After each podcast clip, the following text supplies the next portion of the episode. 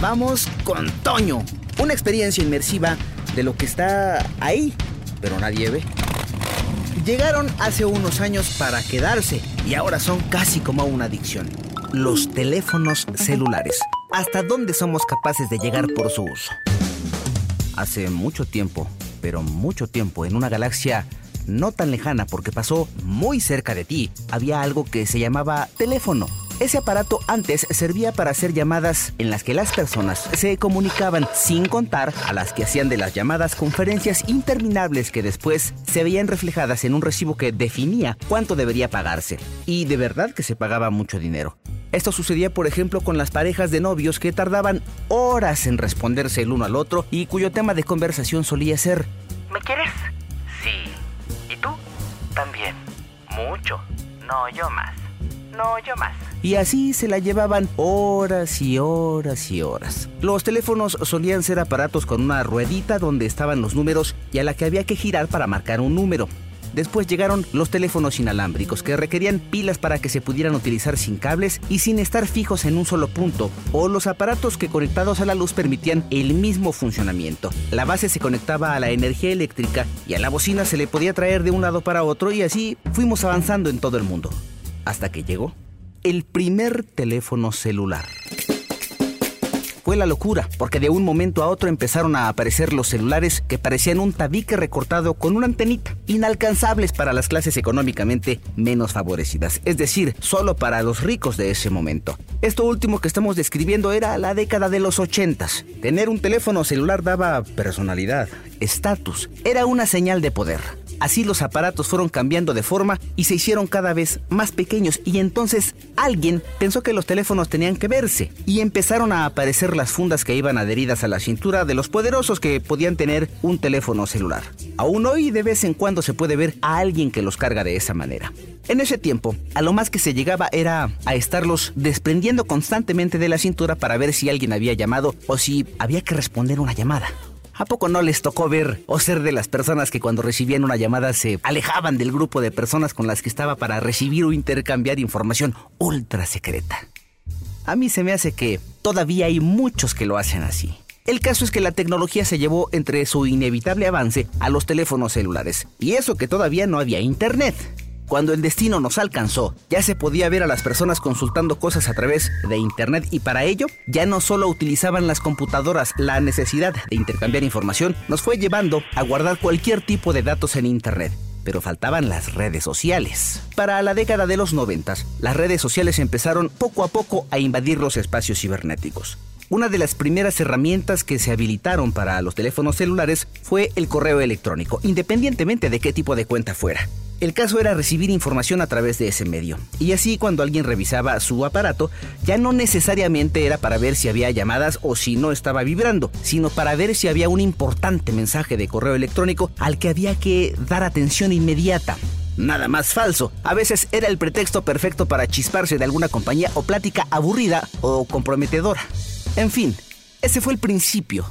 Lo demás seguramente ya lo supones el Facebook, Twitter, YouTube, WhatsApp, Instagram y ahora decenas de aplicaciones que sirven para una infinidad de actividades. Ahora bien, de acuerdo con la información del Instituto Nacional de Geografía y Estadística, el número de teléfonos celulares en México ha crecido más o menos de la siguiente manera. Para el año 2010 se estima que había alrededor de 48 millones de usuarios de teléfonos celulares. Para 2013, la cifra llegó a más de 65 millones y en 2015, que es el recuento más reciente, ya eran aproximadamente 77 millones.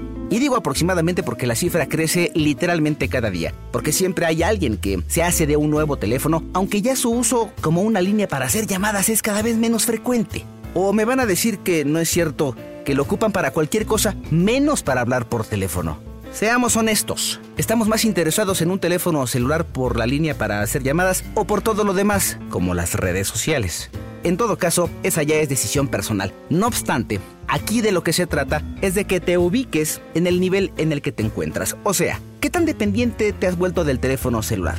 Y sobre todo, ¿hasta dónde nos puede hacer llegar el uso del teléfono?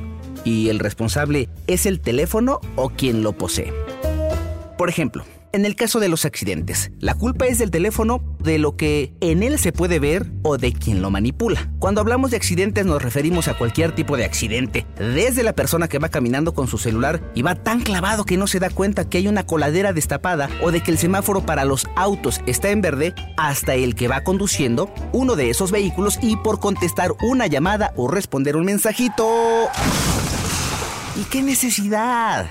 ¿Y qué me dicen de las personas que cada vez tienen menos vida social y más vida virtual y se la pasan pegados todo el santo día a sus teléfonos? Nosotros encontramos casos extremos en los que, en gran medida, por los teléfonos celulares se desintegraron familias. Y no es choro, ¿eh? Como muestra compartimos contigo uno de esos casos, que se vuelven cada vez más frecuentes. Claro que no toda la culpa la tiene el uso de los celulares o de los dispositivos inteligentes, pero sí se vuelven la gota que derrama el vaso y que termina con la telenovela hasta que los celulares nos separen.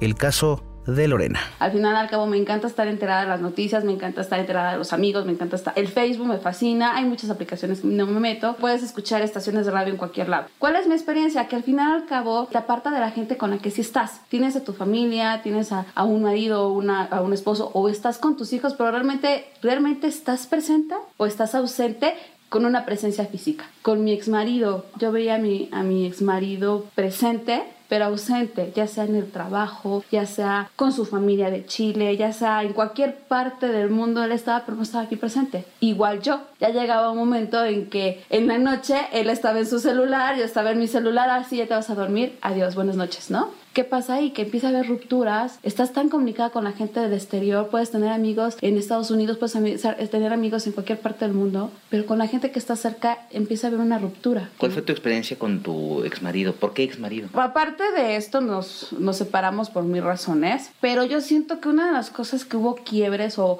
o momentos cruciales fue también por el celular. Yo me acuerdo que él trabajaba en una empresa en donde en aquellos años, estoy hablando ya por pues antes del 2000, 2001, pues ya empezaban muy poco las tecnologías, o sea, era muy poco los smartphones. Entonces yo trabajaba y a mí me daban un celular en el trabajo y tú tenías tu celular sencillo, común y normalmente, ¿no? Que servía para simplemente teléfono. Y él empezaba a tener su smartphone, pues ya con el Facebook donde puedes conectarte con internet y todo. Él ya tenía esa tecnología. Y yo me acuerdo que él se perdía en el celular y yo nada más me le quedaba viendo. Íbamos a comer y a ver, espérame, espérame, que me acaban de llamar del trabajo en ese momento, cuando empieza a ver ya aplicaciones diferentes y todo, y esa, esa accesibilidad a esa tecnología, pues empezó a ver esa, ese quiebre. Entonces yo en ese momento, pues yo no tenía esa tecnología. Obvio que lo empiezas a desear. Cuando yo ya lo quiero, bueno, yo ya estaba feliz. Entonces la comunicación ya no se rompe solamente por un lado, se rompe de los dos. Y así estuvimos muchos años. Tuvimos nuestro hijo, o sea, tenemos a nuestra hija y él estaba en el celular. Ah, qué felicidad, ok, ya, ya soy papá, ¿no? Y en vez de estar conmigo, estaba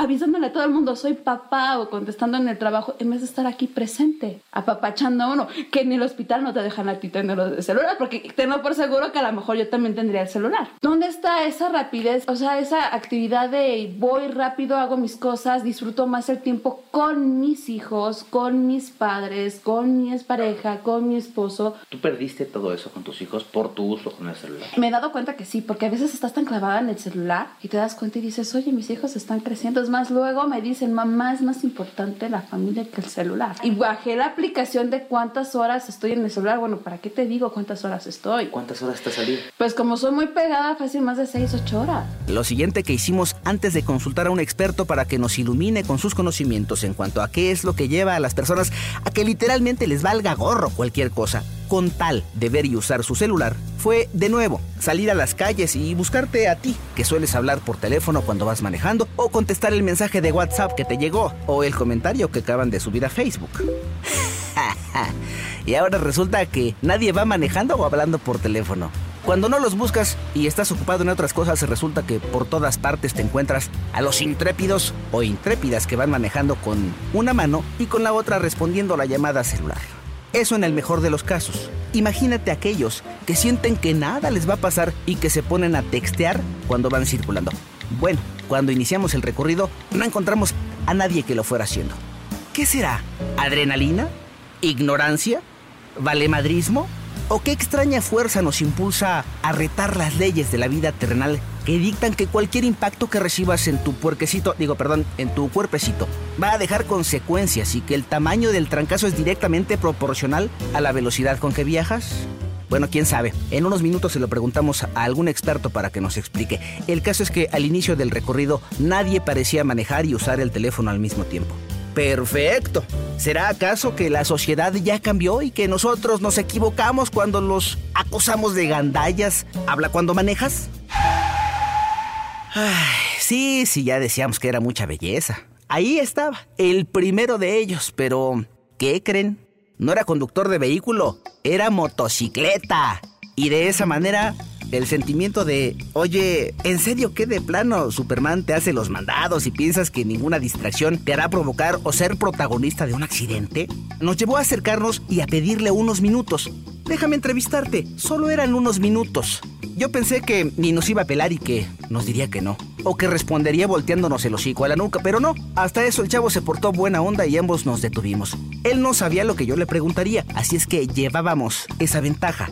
Ya si entre las preguntas se nos rajaba, pues ni modo. El caso es que él mismo reconoció que sí lo hace y que no es la primera vez. Saúl Díaz González. Tengo coche y tengo moto. Cuando vas manejando, vas hablando por teléfono. ¿Por qué? Es que realmente aquí, como no hay cultura, una cultura de vialidad bien, pues nos vale a todos. Y como nos pasamos por el arco del triunfo todo, las multas, a los policías, todo, se nos hace muy fácil y ya se nos volvió costumbre. Tú lo haces prácticamente todo el tiempo. Sí, todo el tiempo. Porque sabes que es peligroso, además de la Sí, sí, sí, sí, porque de repente bajas la vista, pierdes el horizonte de donde vas y todo. Y sí, sí, sí es peligroso, pero ya se avienta uno así el, el, el chiste. Si tú sabes que eso es peligroso, ¿por qué lo sigues haciendo? Pues es que ya se volvió uno muy este, dependiente de los celulares, ya cada rato estás checando si te llegó un mensaje o si tienes una llamada perdida, ya es como naturalidad de la, de la vida cotidiana, ya lo traes, ya parece que lo tuvieras integrado. De repente vas en la moto y se te cierran porque van viendo el, el teléfono y sí vas diciendo, oye, pues fíjate, ¿no? Pero realmente uno también lo hace, ¿no? Eso para que veas que no eres el único o la única que lo hace. Sí, tú que nos vas escuchando. ¿Reconoces que también eres de las personas que manejando o caminando por la calle vas usando el teléfono celular? Lo bueno es que, aunque no lo dices, lo reconoces. Y en este momento vas pensando, sí, la neta sí contesto llamadas cuando voy manejando y voy respondiendo mensajes. Es más, no nos hagamos. También somos de los que de repente nos toca el alto y empezamos luego luego con el celular. Lo tengas en la mano o en alguna parte del carro o de la moto. De todos modos, es lo primero que buscas. No sea que te pierdas el chisme que está de moda o el meme del que al rato todos hablan. Pues allá tú. Eso sí, de repente cuando empiezas a escuchar que te están tocando el claxon es porque ya los demás avanzaron, menos tú. ¿Y por qué crees? Sí, acertaste, porque vas viendo el celular, hasta lo escondes cuando en la esquina donde te tocó el semáforo en alto hay un policía, pero ahí lo llevas en la manota. ¿Cierto o no es cierto?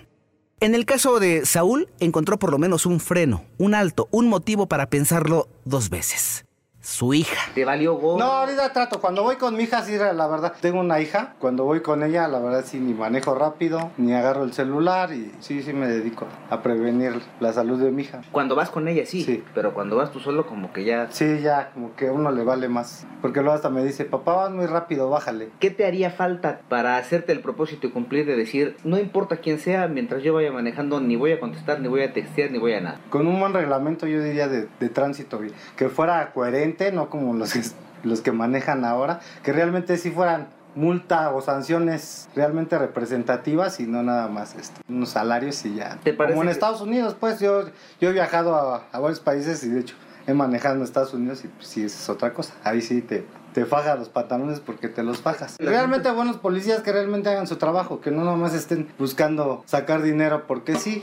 Y solo para demostrar, documentar que la hipótesis de que va en aumento el uso de los celulares incluso cuando uno va manejando es cierta, seguimos el recorrido, con los riesgos que ello implica porque no todas las personas a las que te encuentras en la calle están dispuestas a reconocer que son parte de esa práctica y mucho menos quieren hablar de eso. Entonces, seguimos el recorrido para cachar a las personas justo en el momento en el que van manejando y utilizando el celular. Y esto fue lo que nos encontramos. Francisco me llamo. Este, sí, sí me ha pasado. ¿Por qué? Eh, por cosas del trabajo, ya sabe que este, sobran las urgencias y entonces este, uno tiene que atender, ni modo. Sí, es el jefe. Llamada, eh, WhatsApp, o- Este, todo. ¿y qué le dirías a las personas que como tú se han tenido que ver en esa necesidad? No, pues que se estacionen, que no lo hagan. que Ok. fui loco, sí. Me he visto la necesidad, sí, muchas veces. ¿Por? Porque trabajo, eh, entonces a veces toma uno llamadas, pero obviamente no las tomo. Me ahorillo para tomar la llamada. O sea, tú tienes esa precaución. Claro, yo sí me ahorillo para tomar la llamada. Y cuando no se puede, Lo dejo, no contesto. En cualquier segundito se te puede ir la vida. hablar por teléfono cuando manejas.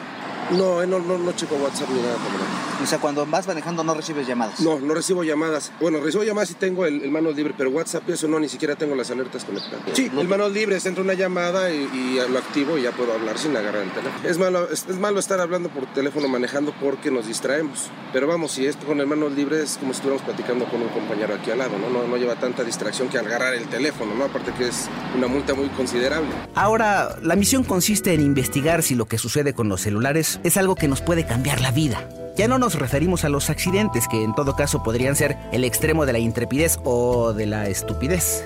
¿Cómo te va con tu familia, con tus amigos, en el trabajo? Se trata de la distancia que pueden provocar esos aparatos del demonio. Qué ironía, ¿no? Los teléfonos que se pensaron para acortar distancias en muchos casos sirven exactamente para lo contrario. Ya que conocimos algunas de las historias que reflejan la realidad de lo que significan hoy los celulares, ¿les parece bien si buscamos a quien nos explique por qué sucede eso? ¿Por qué nos perdemos en los celulares? Qué bueno que dijeron que sí, porque si no, de todos modos lo iba yo a hacer. ¿A dónde va uno de pedinche cuando necesita la opinión de los expertos? Pues a la UNAM, ¿no? Ahí tras Lomita llegamos pian pianito a la Facultad de Psicología de la universidad. El destino nos puso en manos de una de las personas que durante los últimos años se ha dedicado a investigar el fenómeno. ¿Hasta dónde nos puede llevar el uso de los celulares y por qué? ¿Qué pasa por nuestra cabeza cuando tenemos un celular y las redes sociales? Doctora Erika Villavicencio, experta entre otras cosas en psicología laboral y por cierto estudiosa del tema de los teléfonos. No lo van a creer.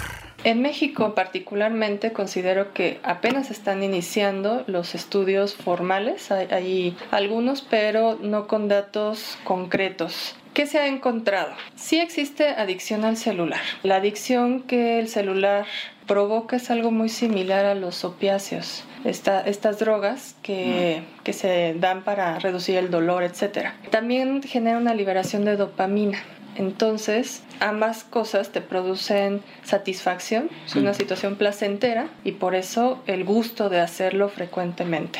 Va en incremento considerable, tanto el acceso que se tiene a los medios que provocan la adicción, entre ellos celulares, tabletas, computadoras. Cada vez en México pues hay mayor acceso al internet, según los datos reportados por la OCDE, por el INEGI, etcétera, igual a este tipo de, de aparatos inteligentes. Entonces eso favorece que haya mayores usuarios y pasen mayor tiempo.